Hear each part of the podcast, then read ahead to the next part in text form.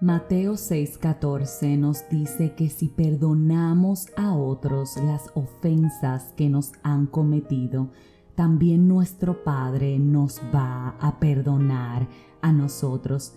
En Colosenses 3:13 nos dice que nos toleremos unos a otros y que nos perdonemos, que si alguno tenemos una queja contra el otro, les rindamos perdón, así como el Señor nos perdonó, perdonemos también nosotros. En segunda de Crónicas 7:14 dice que si nosotros, su pueblo que lleva su nombre, se humillara y orara y le buscara a él abandonando nuestra mala conducta, él nos escucharía desde el cielo perdonaría nuestro pecado y restauraría nuestra tierra. Lucas 6:37 dice que no juzguemos para no ser juzgados, que no condenemos para no ser condenados, que perdonemos para poder ser perdonados por nuestro Padre Celestial. Ciertamente el número relacionado con el infinito es el 7 y en Mateo 18, 21, 22 Pedro se acercó a Jesús y le preguntó, ¿Cuántas veces tengo que perdonar a mi hermano que peca contra mí? Hasta siete veces. Él le respondió, no te digo que hasta siete veces, sino hasta setenta y siete veces, le contestó Jesús. Ciertamente hablar sobre el perdón se escucha tan libertador, tan sanador, a diferencia de realmente aplicarlo.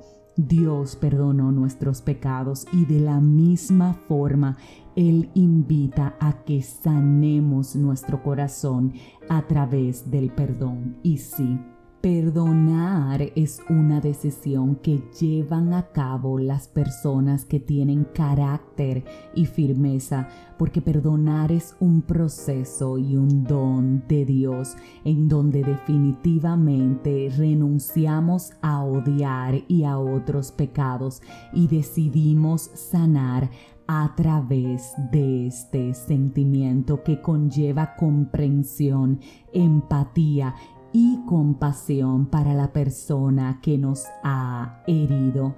Perdonar es un don que caracteriza a los corazones humildes y que trae reconciliación, que trae sanidad y sanación. Es un tipo de paz que nos ayuda a continuar con nuestra vida.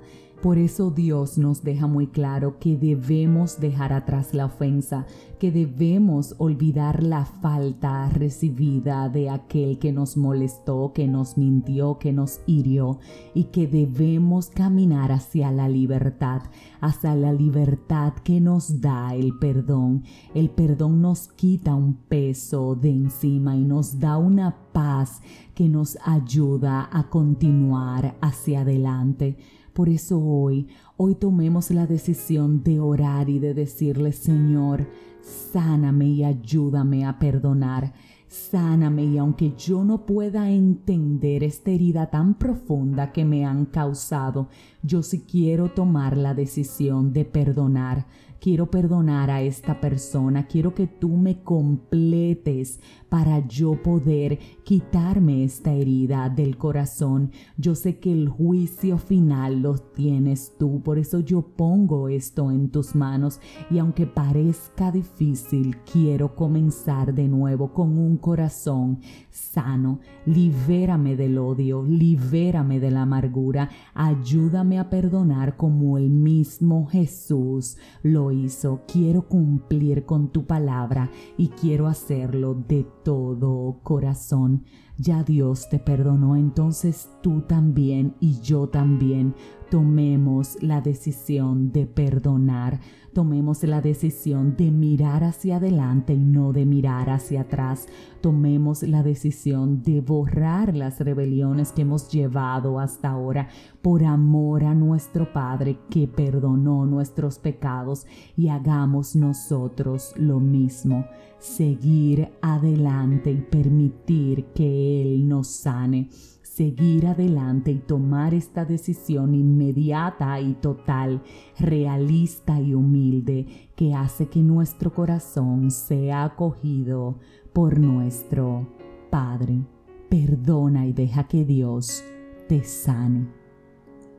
Si este mensaje edificó tu vida, suscríbete, compártelo, pero como de costumbre, te espero próximamente en un nuevo episodio de este tu podcast, 5 minutos de fe y que hoy Dios te sane.